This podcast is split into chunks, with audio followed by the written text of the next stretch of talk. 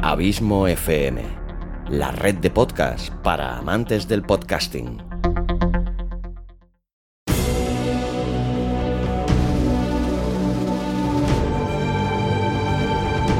Una producción de Abismo FM, creada para todos aquellos que quieren disfrutar de su tiempo libre escuchando grandes historias.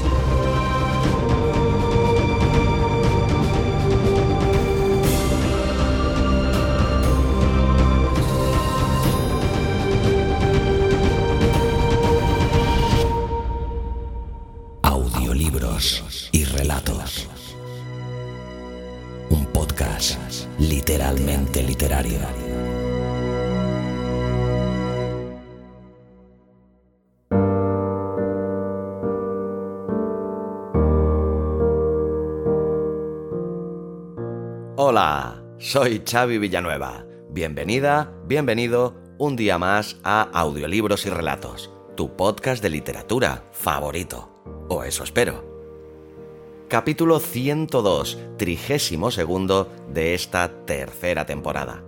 Superado ya el hito de los 100 capítulos, seguimos con paso firme la andadura de este humilde podcast y su más humilde presentador, con la firme intención de ofrecerte semana tras semana audioliteratura de calidad.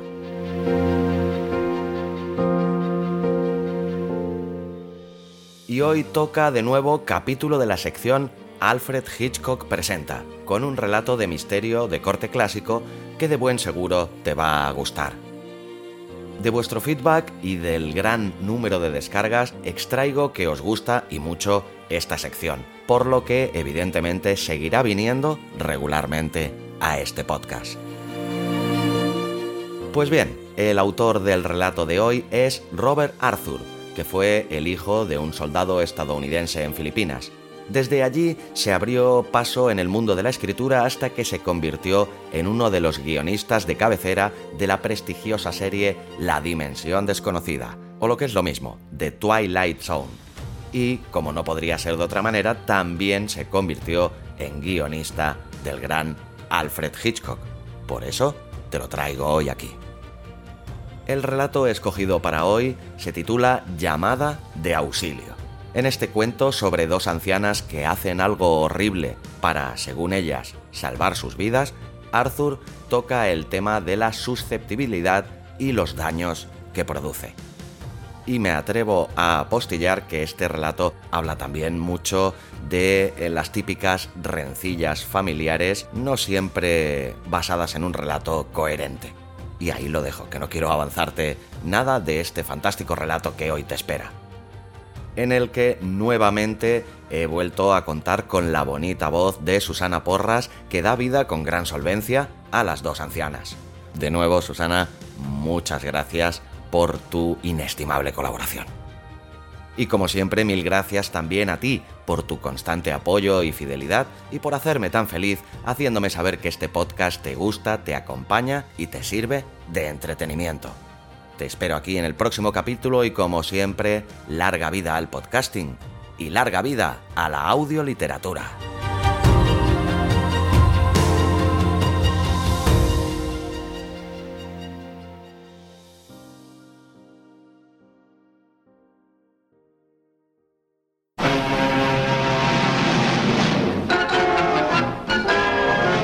Alfred Hitchcock presenta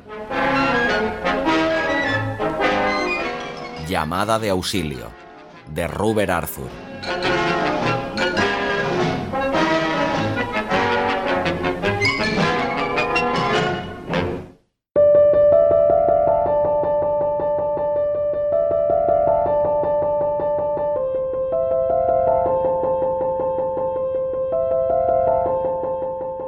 Por décima vez en aquel día, Martha Halsey leyó en alto y con voz ligeramente temblorosa la noticia aparecida en el del Bill Call. La firma de bienes raíces Box y Box anuncia que hoy ha puesto a la venta la vieja mansión Halsey, que se halla situada frente a los tribunales. La venta de la casa, propiedad de las señoritas Martha y Luis Halsey, ha sido ordenada por su sobrina, la señora Ellen Halsey Baldwin. Esta vez, Luis, con las manos surcadas de venas azules, escondidas entre los pliegues de la colcha en que estaba trabajando sobre su silla de ruedas, no dijo nada.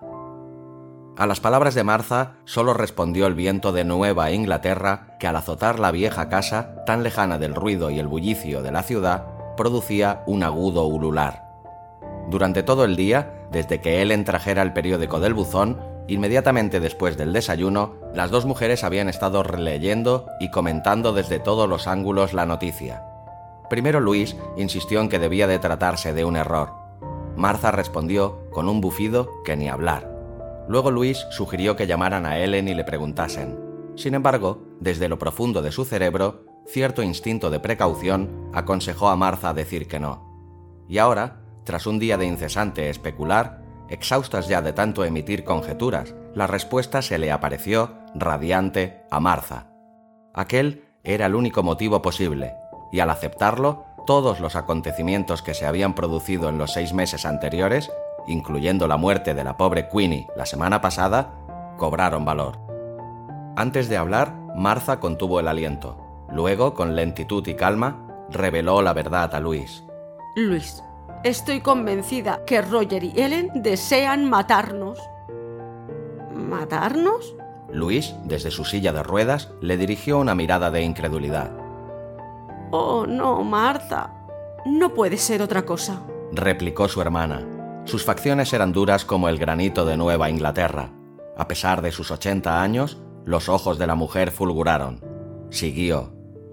Ahora comprendo por qué Roger y Ellen insistieron tanto en que abandonáramos nuestra casa de la ciudad y nos viniéramos a vivir con ellos. Y también por qué nos persuadieron de que les diésemos plenos poderes para que Ellen pudiera manejar lo que Roger llamó tediosos detalles menores referentes a nuestra fortuna. Cuando se examinan los hechos bajo la adecuada perspectiva, la verdad resulta diáfana. Primero, Roger y Ellen nos aíslan de todos nuestros amigos y vecinos. Ahora tienen el valor de vender nuestra casa. Y no cabe duda que pronto, muy pronto, esperan heredar nuestras acciones y bonos. Pero eso no podrá ser hasta que muramos. Jadeó Luis. Ahí quería ir a parar. Martha se levantó y fue trabajosamente hasta la ventana de la salita dormitorio que ambas hermanas compartían.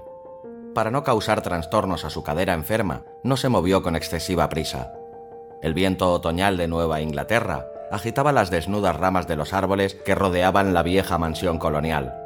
Martha abrió la ventana exponiéndose a la fría ráfaga de aire que entró. Toby, Toby, llamó. Ven, Toby. No se produjo ningún miau de respuesta, ni acudió a la llamada ninguna forma de color canela. La mujer cerró la ventana y regresó al círculo luminoso producido por la gran lámpara de queroseno que había sobre la mesa del centro, cerca de la silla de ruedas de su hermana. Primero Queenie, dijo con desesperación. Ahora Toby. Ya verás, mañana o pasado, Roger traerá a Toby tieso y frío, y simulará que se siente desolado, lo mismo que hizo la semana pasada, cuando trajo a Queenie, y Toby estará envenenado, desde luego. Martha dirigió una fulgurante mirada a su hermana. Luis apartó los ojos. Pobre Queenie, dijo.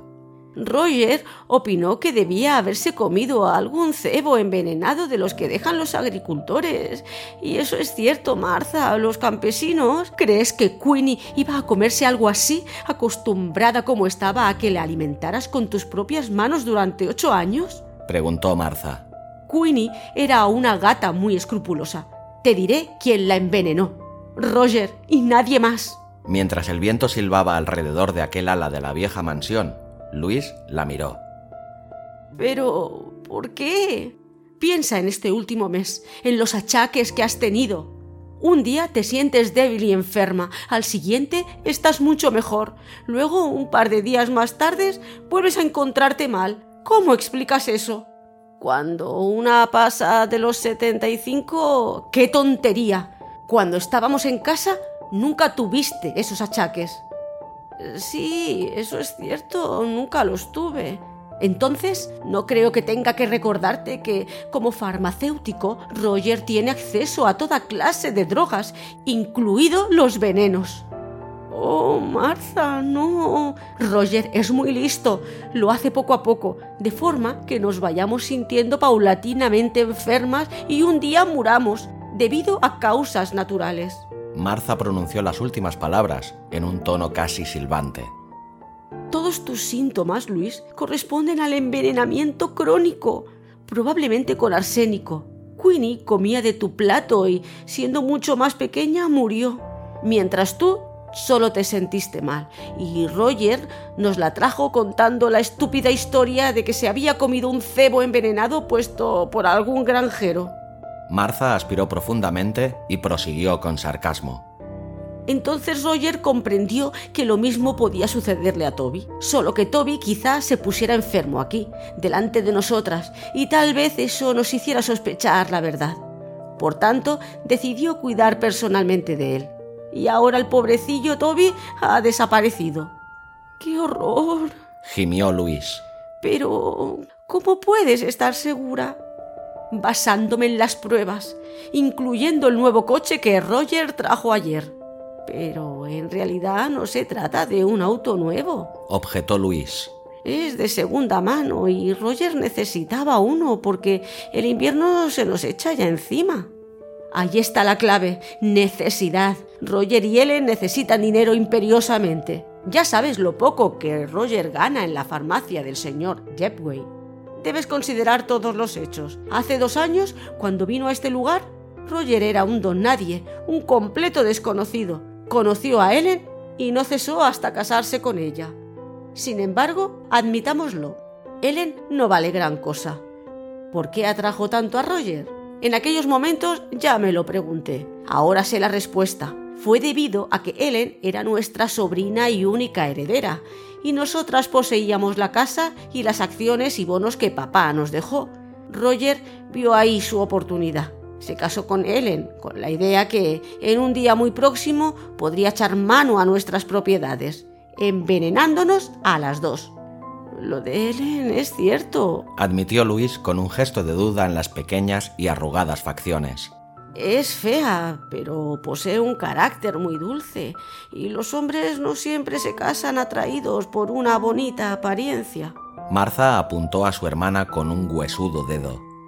Sabes también como yo que Ellen ha cambiado, te habrás dado cuenta de lo reservada que se ha vuelto, de que elude hablar de la casa cuando nosotras aludimos a la eterna conversación, de las secretas miradas que ella y Roger cambian cuando se creen que no miramos, y sobre todo de que cuando sale a relucir el dinero, los dos cambian de tema. Martha se inclinó hacia adelante. Bajando la voz, siguió. Lo había olvidado. Pueden estar escuchando al otro lado de la puerta. Como iba diciendo, consideraba todos los hechos. En nuestra casa de la ciudad éramos felices. Luego, el verano último, Helen y Roger trataron de hacernos creer que estaban preocupados por nosotras. Dijeron que, a causa de mi cadera enferma y de tu artritis, no podíamos cuidarnos de forma adecuada. Tonterías. Debimos vender algunos de los bonos y contratar una criada y una cocinera.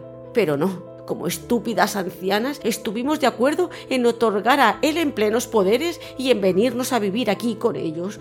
Ahora estamos completamente aisladas. Nunca vemos a nadie y apenas salimos de casa. No recibimos correo, ni siquiera el juez Beck ha venido a vernos. Y eso que le escribí hace tres días, pidiéndole, no, implorándole que nos visitara. Le dije que deseábamos hablarle de algo importante. ¿Escribiste al juez Beck? Exclamó Luis. No me dijiste nada. No quería preocuparte con mis sospechas, pero ahora estoy segura y voy a contárselo todo al juez, si es que le vemos, porque ahora creo que Roger no mandó mi carta. Martha frunció los labios y prosiguió. De todas maneras, debemos enfrentarnos a la realidad. Roger se está impacientando. Resulta evidente que su plan es que tú mueras antes. Luego iré yo, y nadie sospechará nada. Oh, Martha. Los claros ojos de Luis parpadearon, denotando su agitación. Les llamaré, a ver lo que dicen. No, no creas que voy a acusarles, pero por la forma en que contesten a mis preguntas, sabremos cuánto tienen que ocultar. Cojeando, Martha fue hasta la puerta que conducía, a través de un pequeño vestíbulo, a la parte principal de la casa. Desde el umbral, la anciana llamó. Roger. Ellen. ¿Sí, tía? Respondió una joven voz femenina. Martha volvió a su sillón y poco después entró Ellen. Era una joven de ojos saltones, barbilla sumida y expresión preocupada. Secándose las manos en el delantal, anunció sonriendo. La cena estará enseguida. Tenemos carne asada. ¿Os apetece? Desde luego, Ellen, replicó Martha. Pero deseábamos hablar con Roger. ¿Alguien me ha llamado? En el vestíbulo se oyeron unos pesados pasos, y al cabo de un momento, Roger apareció junto a Ellen. Era un hombre bajo, con cabellos como púas y un aspecto que hubiera parecido casi alegre, a no ser por las gruesas gafas y las líneas que rodeaban su boca. Aquí estoy, queridas tías. El hombre rió, como si hubiera hecho un chiste. ¿En qué puedo servirlas? Roger pasó un brazo alrededor de la cintura de su esposa y dirigió una alegre sonrisa a las dos ancianas. Sin embargo, sobre sus cordiales labios, sus ojos, aumentados por las gafas, parecían escrutar los secretos pensamientos de ambas mujeres. Mis tres chicas favoritas, y todas en una misma casa. Es mi harén secreto. Luego dio una chuchón a su esposa. Roger, me he estado preguntando por qué no he recibido noticias del juez Beck. Dijo Martha. ¿Le diste mi carta? Mm, pues no. Roger parecía lamentarlo. Iba a decírselo esta noche, tía. Se la dejé a su secretaria. El juez Beck no está en la ciudad. ¿Que no está en la ciudad? exclamó Luis, mirando fijamente al marido de su sobrina. Roger carraspeó y ni a Luis se le escapó la mirada que él y Ellen cambiaron. Se ha ido a Boston para un asunto. Su secretaria me dijo que era algo muy importante. El juez no tiene clientes en Boston, aseguró Martha con firmeza. Se trataba de algo relacionado con un cliente local, replicó Roger. Su sensación de incomodidad resultaba cada vez más evidente. ¿Y cuándo regresará? El juez detesta Boston. Dentro de un día o dos. Tan pronto como vuelva, le entregarán su carta. Mm. Martha lanzó una mirada a Luis y ésta hizo un leve ademán de asentimiento que significaba con la misma claridad que si lo estuviera diciendo, que también ella comprendía el significado de las evasivas respuestas de Roger. En el call de esta semana hay una noticia que dice que Ellen ha confiado nuestra casa a Vox para que la venda, empleando desde luego los plenos poderes que le otorgamos. Estoy segura de que se trata de un error. De nuevo las dos hermanas advirtieron la rápida mirada que se cruzó entre Roger y Ellen. El aire de seguridad de Roger se alteró un poco. Pues no, tía Martha, dijo. La casa necesita tantas reparaciones. Creímos que ustedes eran felices con nosotros. Y bien, nos pareció que debíamos vender el edificio. Roger. Martha se puso en pie y apoyándose en su bastón quedó frente a él. El hombre apartó la mirada. Recuerda que solo admitimos venirnos a vivir contigo y con Ellen si podíamos regresar a nuestra casa en cualquier momento que deseáramos hacerlo. ¿No es así, Ellen? Sí, claro, tía Martha, replicó su sobrina, retorciéndose el delantal. Lo cual significa que no tenemos intención de venderla mientras vivamos. Queremos regresar a ella, dijo Luis con voz trémula. Pero tía Luis, protestó Ellen. No puedes hacerlo. ¿Por qué no, eh? Preguntó Martha, retadora. Pues ya estamos casi en invierno, explicó Roger, recuperando su compostura. La casa necesita un nuevo sistema de calefacción e instalar uno sería un trabajo largo y caro. Tal vez el próximo verano pueda hacerse. Recuerden que cuando no se está muy bien de salud, no hay nada peor que una casa fría. Su aspecto era casi suplicante, aunque los surcos que había alrededor de su boca parecieron profundizarse. Además, como dice Ellen, queremos que estén ustedes con nosotros. Creíamos que se sentían satisfechas de no vivir solas. Con una mirada, Martha advirtió a su hermana que no insistiera en sus protestas. Luego dijo, Pensaremos en ello y lo discutiremos con el juez Beck. Esta es mi chica. Bueno, Ellen, vamos a cenar. Esta noche tengo que regresar a la farmacia. El señor Jebway tiene un poco de gripe. Roger y Ellen se retiraron a su parte de la casa. Martha se volvió hacia Luis. ¿Qué te parece? ¿Estás ahora de acuerdo conmigo? Oh, sí, suspiró Luis. Roger ha dicho tantas mentiras. El sistema de calefacción de nuestra casa funciona perfectamente. Desde que papá lo instaló hace 37 años, nunca tuvimos ningún problema con él. ¿Y qué cliente local iba a necesitar que el juez Beck fuera a Boston? Preguntó Martha, con leve sarcasmo. ¿Observaste lo rápidamente que Roger decidió que debía regresar a la tienda esta noche? Lo más probable es que necesite coger más veneno del que tiene el señor Jebway. Martha. Luis se puso los dedos sobre los trémulos labios. Aquella noche, las dos hermanas durmieron mal. Martha se levantó varias veces para ponerse la bata, abrir la ventana y llamar a Toby, pero siguió sin producirse ningún miau de respuesta. Toby ha desaparecido, dijo a Luis a la mañana siguiente. Nunca volveremos a verle. Pobre Toby. Las lágrimas empañaron los claros ojos de Luis. Son unos monstruos. Y yo que pensaba que Ellen era tan dulce, lo era, replicó Martha. Roger la ha cambiado por completo. La mujer siempre sigue la dirección que marca su marido. Pero estar dispuesta a ayudar a Roger a que nos mate... Hasta ahora solo han asesinado gatos. Ya encontraremos alguna forma de evitar que nos eliminen. Tengo un plan. El tono de Martha era amenazador. Me disgustaría recurrir a él, pero si no hay más remedio, lo haré. En el vestíbulo sonaron unos pasos y momentos después entró Ellen con una bandeja. Buenos días, dijo mientras disponía los platos sobre la mesa. Tenía aspecto de no haber dormido bien. Huevos pasado por agua, bollos calientes y té. Todo bueno y saludable. ¿Saben que esta mañana había hielo en el cuenco de las gallinas? Hemos pasado mala noche, le dijo Martha. Estábamos preocupadas por Toby. Pobrecillo, ¿aún no ha vuelto? Ellen parecía lamentarlo sinceramente. Espero que no haya sido... Quiero decir que espero que no se haya escapado, pero si lo ha hecho, estoy segura de que regresará. Me es imposible comer, de veras, aseguró Luis en tono plañidero, después de que Ellen se hubo ido. Luego tocó con desgana uno de los calientes bollos. Debemos mantenernos fuertes, dijo Martha. Tómate los huevos pasados por agua. Están metidos en su cáscara, así que son inofensivos por completo. Y bebe un poco de té. Lo intentaré. Luis consiguió comerse un huevo y tomar algo de té, aunque le pareció un poco fuerte. Martha se tomó los bollos y los huevos que había en su plato. Sin embargo, el té le pareció demasiado fuerte y no lo bebió. ¿Crees que podrías escurrirte hasta el teléfono y llamar al juez Beck?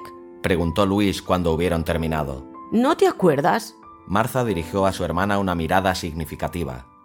El mes pasado, Roger hizo desconectar el teléfono. Oh, Dios mío, es cierto. exclamó Luis. Dijo que era excesivamente caro. Y eso que nosotras le ofrecimos pagarlo. Ese fue su primer paso para aislarnos del resto del mundo. Y ahora no tenemos ningún modo de pedir ayuda. En la voz de Luis había verdadero pánico. Sí que lo tenemos. Como te dije anoche, me desagradaría recurrir a él, pero lo haré si es necesario. Ahora sigue con tu colcha. Yo acabaré de leerte el periódico. Debemos dar la impresión de estar entretenidas. ¿Qué quieres que lea primero? Las esquelas, replicó Luis. Mira si se ha muerto alguien que conozcamos. Su rostro adquirió una expresión de inquietud. Como ahora ya no recibimos ninguna noticia, eh, Mary Thompson nos lo contaba todo, pero no tiene coche y... Una contenida exclamación de Martha la cortó. ¿Qué pasa? Mary Thompson. No habrá muerto, ¿verdad? Preguntó Luis alarmada. No. Martha frunció los labios aunque para el caso es como si estuviera muerta. El periódico dice que ha ingresado en el hogar asilo. ¡Oh, no! gritó Luis. Martha asintió. Ella misma lo pidió, pobrecilla. Imagínate, una mujer de su edad obligada a vivir en un lugar viejo y horrible como ese. Está lleno de corrientes de aire, medio arruinado y plagado de ratas. El hogar asilo, un bonito nombre para un sitio espantoso el refugio de todos los pobres del condado, una vergüenza para la comunidad. Eso terminará con la pobre Mary. Pobrecilla. Se lamentó Luis. No dejo de acordarme de nuestros tés, con la chimenea encendida y los gatos frente a ella y Mary acompañándonos. De pronto, su rostro adoptó la expresión de un chiquillo ansioso. Si regresáramos a nuestra propia casa, Mary podría venirse a vivir con nosotras. Contrataríamos a alguien que nos ayudase y, todo sería estupendo. Lo haremos, prometió Martha. Mientras nosotras tengamos medios para ayudarla, Mary Thompson no acabará sus días en un lugar tan horrible como ese. La perspectiva de volver a su casa y compartirla con su vieja amiga alegró el humor de Luis durante varios minutos. Luego, mientras cosía a su colcha un retal de su mejor traje de lana de 20 años atrás, dijo, No, no me encuentro bien. Hizo una breve pausa y luego volvió los enfebrecidos ojos hacia su hermana. Estoy mala. Será mejor que me acueste. Martha la ayudó a meterse en la cama y le dio un masaje en las muñecas. ¿Estás mejor así? preguntó poco después. Me siento tan rara, susurró Luis débil e indefensa y desfallecida como si como si me hubiesen envenenado. Las últimas palabras fueron un desesperado susurro en el que se advertía claramente el pánico. Las dos hermanas se miraron, comprendiendo los desnudos hechos. El té, dijo Martha. Roger es muy listo pero yo no lo bebí y tú solo tomaste un poco. Aferró fuertemente las muñecas de Luis. Estoy segura de que no tienes nada serio. No bebiste lo suficiente para que el envenenamiento sea grave. De todas maneras, estoy convencida de que Roger planea hacerlo lentamente, para que pueda pasar por una enfermedad crónica y agotadora. Insistiremos en que venga el doctor Roberts, y él le llevará un mensaje nuestro al juez Beck. Qué inteligente eres, Martha, murmuró Luis admirativa. Hasta que veamos al juez, nadie debe saber que sospechamos de Roger y Ellen, advirtió Martha.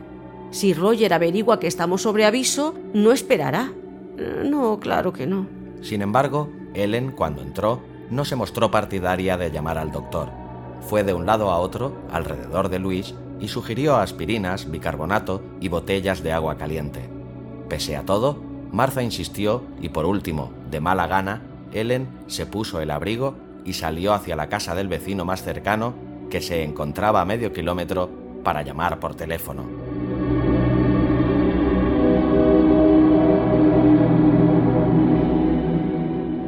Cuando regresó, la mujer dijo que el doctor Roberts estaba atendiendo un parto, pero que iría tan pronto como pudiese. Transcurrieron las horas. Luis no empeoró sin embargo, siguió acostada, quejándose de vez en cuando, mientras Martha le daba un masaje en las muñecas y le humedecía las sienes con colonia. Ambas se negaron a almorzar, lo cual desagradó visiblemente a Ellen. Debéis comer, dijo. Eso aumentará su fortaleza. Yo he desayunado mucho, mintió Martha. Y estoy segura de que encontrándose mal, Luis se sentirá peor si toma algo. Cuando se tiene el estómago revuelto es mejor no comer nada. Con aspecto preocupado e inquieto, Ellen se llevó el almuerzo. El doctor Roberts llegó a primera hora de la tarde, resoplando y jadeando levemente. Era bajo y grueso, de pelo blanco y enmarañado, y solo un poco más joven que las dos hermanas. ¿Qué ocurre? ¿Qué ocurre? preguntó al tiempo que se sentaba y tomaba el pulso a Luis. Mm, el pulso es un poco nervioso, Veamos su lengua, jovencita. Mientras el doctor Roberts auscultaba con su estetoscopio el corazón de Luis, Martha no dejó de moverse ansiosamente en torno a ellos. Mm, ¿Algo le ha trastornado, Luis? preguntó el médico rascándose la barbilla. Ellen me ha dicho que ha perdido usted su gata. Fue envenenada, explicó Martha. Ahora Toby también ha desaparecido. Tememos que haya corrido la misma suerte. Es una lástima. Me temo que su trastorno se debe a que se preocupan demasiado por sus mascotas. Voy a hacerle una receta que Roger puede preparar. Tienen suerte en contar con un farmacéutico en la familia. Se ahorran la mitad del precio. En estos días los medicamentos son muy caros. Trastorno, exclamó Luis al tiempo que alargaba la mano para tomar la receta. Doctor, estoy siendo... Martha, con energía, la hizo callar. El médico, ocupado con la prescripción, no hizo caso. Mientras el hombre guardaba su estetoscopio, Martha preguntó, Doctor, ¿querría usted darle un recado al juez Beck de nuestra parte? Mm, claro que sí, Martha. ¿De qué se trata? Se puso en pie y suavemente se pasó una mano por la calva coronilla. Dígale que venga a vernos esta noche. Insista que es de vital importancia.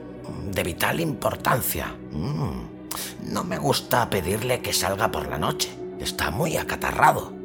Entonces, ¿no se encuentra en Boston? exclamó Luis. ¿En Boston? ¿Qué le hizo pensar eso? La última vez que le vi estaba muy indispuesto. Por favor, pídale que venga esta noche, suplicó Martha. Explíquele que es una cuestión de vida o muerte. ¿Vida o muerte? Mm. El doctor alzó sus pobladas y blancas cejas. Bueno, de acuerdo. Si él se encuentra mejor. Y no se preocupen por Toby y Queenie. Consigan otro par de gatitos a los que cuidar y se sentirán nuevas. Eso ocurrirá cuando volvamos a nuestra casa de la ciudad, replicó Martha, decidida. Será estupendo observar cómo juegan los gatitos frente a la chimenea. ¿Su casa en la ciudad? El doctor le dirigió una penetrante mirada. ¿Y por qué han de regresar a ese sitio? Es muy grande para ustedes, demasiado grande. No podrían cuidar de ella. Les aconsejo que se queden aquí, donde se encuentran bien atendidas. Cuando el médico se hubo ido, las dos hermanas oyeron que Ellen le detenía en el vestíbulo. Martha se acercó a la puerta para escuchar. Un minuto después, regresó junto a Luis. Ha dicho que solo estabas un poco trastornada, susurró. Ha prescrito unos sedantes. ¿Sedantes? Eh, debimos decirle que se trataba de veneno. No nos hubiera hecho caso. ¿No lo comprendes? Ellen y Roger tienen a la gente de su parte. Todos creen que son unos dulces y amorosos parientes que cuidan de dos indefensas ancianas. Martha se retorció las manos con desesperación. Luis, aunque el juez Beck venga esta noche, pensará lo mismo. Ahora lo comprendo. Probablemente dentro de un mes las dos estaremos enterradas y todo el mundo sentirá compasión por Roger y Ellen. Y, no podríamos darles a Roger y Ellen nuestros bonos y acciones. Susurró Luis. Entonces no tendrían ninguna razón para matarnos. Claro que no. Los ojos de Martha refulgieron. En ese caso se limitarían a mandarnos al hogar asilo. ¿Te gusta la idea de acabar tus días en ese horrible lugar? No, antes la muerte. Pero si nadie va a escucharnos... Solo queda una cosa que hacer. Debemos huir. Pero, Martha... Luis se medio incorporó. Ya sabes que no podemos hacer eso. A ti no te es posible andar medio kilómetro hasta casa de los Lam, y mucho menos empujándome a mí. Moriríamos congeladas. Solo tienes que oír el viento. Como para enfatizar estas últimas palabras, el aire percutió sobre la ventana. Sin embargo, Martha asentía con expresión misteriosa. Ya lo verás. Te dije que tenía un plan totalmente pensado. Escaparemos. No te preocupes. Bien, supón que lo hagamos. La gente creerá que somos unas ancianas que chochean y nos devolverá aquí. También he pensado en eso. Nos iremos y nos permitirán volver a nuestra vieja casa, pero primero hemos de esperar a que Roger regrese. Pese a la curiosidad de Luis, su hermana se negó a añadir nada más. A medida que la tarde fue transcurriendo, la temperatura descendió. Al llegar las primeras sombras, las dos mujeres advirtieron el enorme frío que se filtraba a través de las grandes ventanas. Martha comenzó a reunir un montón de sus pequeñas pertenencias y sus joyas. Luego las envolvió todas en un viejo pañolón. No podemos llevarnos mucho, explicó. Tendremos que dejar nuestras ropas aquí, pero vendiendo un bono podremos comprar lo que sea preciso. Ahora Luis se sentía mejor y estaba incorporada en la cama. Me gustaría saber más acerca de tu plan. Indudablemente, no puedes empujarme medio kilómetro. Nos haríamos. A su debido tiempo nos llegará ayuda prometió Martha. Ahora recuerda, no debemos permitir que Roger y Ellen sospechen nada. Son asesinos. Mataron a Queenie y a Tobe y desean hacer lo mismo con nosotras. Déjame hablar a mí. De acuerdo, dijo Luis resignada. Y desde luego no tomaremos nada de lo que nos sirva. Claro que no. Ahora silencio. Acaba de llegar Roger y me parece que Ellen nos trae la cena. Se produjo un leve ruido de cacharros y Ellen entró llevando una bandeja con platos y cubiertos. Tras ella apareció Roger. Sus gruesas gafas brillaban bajo la luz. El doctor Roberts me dijo que trajera cierta medicina especial, tía Luis, explicó el hombre. Sonrió ampliamente, tiró el frasco al aire y volvió a agarrarlo. Hubiera sido más barata si estuviera llena de polvo de oro, pero dentro de una semana te sentirás más fuerte que un potrillo. Muchas gracias, Roger. La tomaré más tarde. La receta dice que antes de las comidas, y eso es ahora. Tómatela. Extrajo del frasco una píldora roja y llenó un vaso de agua. Luis dirigió una implorante mirada a Martha y luego se tragó la pastilla. Esta es mi chica. Antes de acostarte, debes tomarte otra. ¿Habéis visto a Toby? preguntó Martha. Aún no ha aparecido. Roger se humedeció los labios y Ellen dijo con rapidez. ¿Toby? No, no lo he visto, pero estoy segura de que regresará. Estará vagabundeando. Me pareció oírle en el sótano. Su maullido sonaba lastimosamente débil. Martha parecía ansiosa. Por favor, Roger, ¿podrías bajar a ver? ¿En el sótano? Ellen y Roger cambiaron una mirada de incomodidad. No sé cómo va a haber bajado allí. Además, le habríamos oído antes. Por favor, Roger. De todas maneras, mira, tú también le oíste, ¿verdad, Luis? Oh, sí, estoy segura de que está abajo, dijo Luis. No cuesta nada mirar, sugirió Ellen. Quizás se metiera hace un par de días cuando bajé a buscar las conservas. De acuerdo, iré. Roger enderezó los hombros con exagerados movimientos marciales. Salgo hacia el sótano en misión para encontrar al viejo Toby. Se fue y poco después le oyeron bajar las escaleras. Un momento más tarde, escucharon su amortiguada voz que desde abajo decía Aquí no hay rastro de ningún gato. Por favor, Ellen, ve tú misma a mirar, suplicó Martha. A lo mejor Toby está escondido en la carbonera y por eso Roger no puede verle. Bien, como quieras, replicó Ellen y salió del cuarto para unirse a su marido. Aquí, Toby, la oyeron decir. Ven, bonito, ven. Cojeando, Martha fue hasta el vestíbulo y silenciosamente cerró la puerta del sótano. Luego echó el pesado cerrojo. Ya está, exclamó con acento triunfal. Ahora podremos escapar. Pero nos helaremos. gimió Luis mientras Martha la sacaba casi a empujones de la cama y la envolvía en su grueso abrigo. Y ellos solo tendrán que mandar a por nosotras. No te preocupes, no lo harán. Martha se puso su propio abrigo, se colocó un echarpe sobre la cabeza y ayudó a su hermana a sentarse en la silla de ruedas. Para entonces, Roger y Ellen ya habían descubierto que la puerta tenía echado el cerrojo y la golpeaban con fuerza. Tía Martha. llamó Ellen. Abre la puerta, porque la has cerrado. Tía. gritó Roger. Como broma está bien, pero ahora déjanos salir. Toby no está aquí. Hemos mirado en todas partes. No está, porque ellos le mataron, dijo Martha a su hermana, con dureza. Empujó la silla de Luis a través del vestíbulo y la hizo bajar por la escalinata del porche. La noche era terriblemente oscura y estaba llena de continuos murmullos. Un helado viento agitaba las desnudas ramas de los árboles. Luis gritó de angustia mientras Martha la empujaba por el pequeño sendero y continuaba por el camino hasta haberse alejado de la casa unos 30 metros. Entonces volvió la silla y frenó las ruedas. Espera un momento. Vuelvo enseguida. Cojeando, Martha regresó al edificio sin hacer caso de los gritos y súplicas de Roger y Ellen, que surgían del otro lado de la cerrada puerta del sótano. En el exterior, arrebujada en su mantón y su abrigo, Luis esperaba, mientras el viento, como un afilado cuchillo, la traspasaba. Al fin, Martha reapareció con el envoltorio que contenía las joyas de las dos. Martha, gimió Luis. Me estoy helando. ¿Qué vas a hacer? Ya verás. Martha se detuvo junto a su hermana, jadeante y apoyándose en el bastón. Ya verás, Luis, solo tienes que mirar hacia la casa. Luis lo hizo.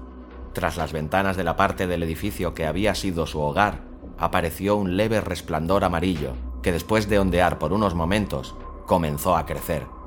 Al poco rato se convirtió en una ola de fuego, parte de la cual salió por una ventana entreabierta. El incendio continuó aumentando, haciéndose más brillante y más fuerte a cada ráfaga de viento. ¡Fuego! exclamó Luis. ¡La casa está ardiendo! Repartí por toda la habitación el queroseno de la lámpara, dijo Martha. Recuerda solo esto. Ellen y Roger planeaban asesinarnos. Ya habían matado a nuestros gatos. Teníamos que protegernos y simplemente no había otra forma. La voz de Martha se hizo acuciante al continuar. Pero recuerda que nunca debemos decir a nadie lo que ellos iban a hacer. Eran familiares nuestros. Nadie nos creería que esto sea un trágico accidente. ¿Comprendes? Oh, sí, sí, exclamó Luis excitada. Eres tan inteligente. Ahora alguien verá el resplandor del incendio y llamará a los bomberos, ¿verdad?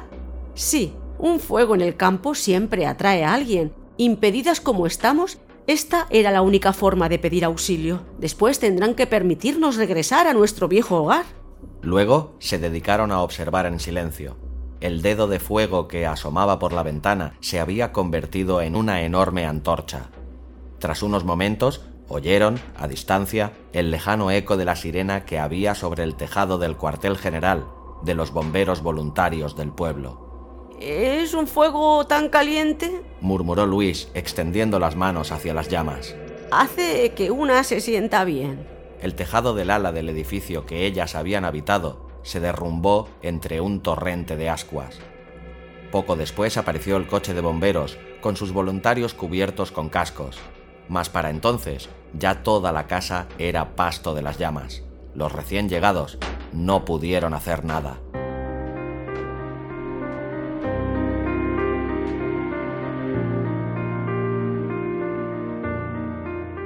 En la sala de estar del juez Beck, la chimenea crepitaba alegremente.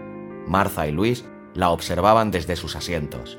Las llamas evocaban en ellas felices recuerdos. Pronto estaremos de nuevo en nuestra casa, murmuró Luis. Habrá gatitos que jueguen sobre la alfombra y Mary Thompson nos hará compañía. La señora Rogers tiene una hija que por 25 dólares a la semana vendrá a atendernos. Es un gasto que podremos fácilmente. No cabe duda de que nuestro dinero durará tanto como nosotras. Asintió Martha. Me parece que el juez ya viene. La puerta se abrió y en vez de un hombre, por ella entró un gran gato siamés. Con un satisfecho maullido, el animal saltó al regazo de Martha. ¡Toby! exclamó Luis. ¿Toby? repitió Martha, como un eco. ¿De dónde diablos sales? Me pareció que sería una buena sorpresa de bienvenida, dijo una seca voz masculina. El juez en persona, enjuto, alto y levemente encorvado, de unos 60 años, había entrado en la habitación. Supongo que esto paliará un poco la tristeza de esta lamentable circunstancia. Uno de los bomberos encontró a Toby la otra noche. Estaba cerca de las ruinas. El hombre dio a cada una de las mujeres una firme palmadita. Luego se sonó vigorosamente. Eh, lo siento. En Boston agarré un terrible catarro. Es una ciudad tremenda, ruidosa, llena de gente. ¿Usted ha estado en Boston? preguntó Martha. De repente su boca parecía haberse quedado seca. Tres días. Sin embargo, lamento decir que no sirvieron para nada. Meneando la cabeza, el juez tomó asiento. Este es un momento muy triste. Esas casas antiguas arden como yesca pero no hablemos de eso. Es mejor no hurgar en la herida. Ahora que Roger y Ellen han... bien, desaparecido, deseo hablar del porvenir de ustedes. Oh, estaremos perfectamente, exclamó Luis con precipitación. Volveremos a nuestra vieja casa y deseamos que Mary Thompson se quede con nosotras. Eh, no debe quedarse un día más en ese horrible asilo. El juez Beck volvió a sonarse. Mientras jugueteaba con la insignia masónica que colgaba de la cadena de su reloj, su aspecto reflejaba una gran turbación. Martha, Luis. Hizo una pausa. Ambas mujeres le miraron, dos pares de brillantes ojos en dos rostros ancianos. Mm, para mí resulta muy difícil decirles esto, pero mi visita a Boston fue debida a ustedes. ¿A, nosotras? Preguntaron las dos al unísono. A la fortuna de su padre. Como saben, consistía en determinada cantidad de dinero, que ya ha sido gastada, y en cierto número de acciones del ferrocarril de Nueva Inglaterra y Toronto. ¿Y qué? preguntó Martha.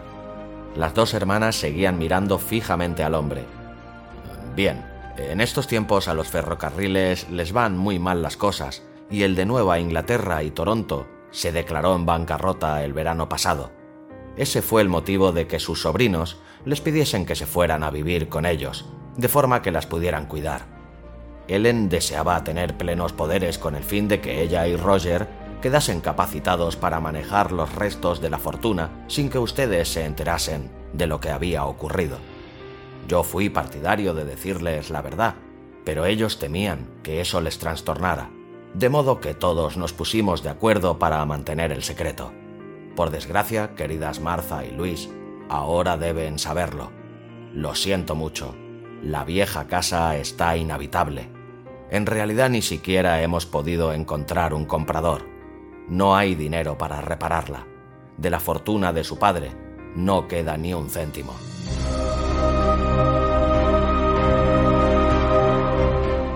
El juez Beck hizo una pausa y con gran delicadeza continuó. Eh, tal vez en alguna ocasión se preguntaran por qué Roger y Ellen parecían algunas veces tan deprimidos y preocupados. Ahora ya lo saben. Créanme, a ellos no les importaba, las querían muchísimo. Las dos hermanas se miraron con silencioso y sobrecogido horror. ¿El asilo hogar? La voz de Luis era un trémulo susurro. Martha no dijo nada en absoluto.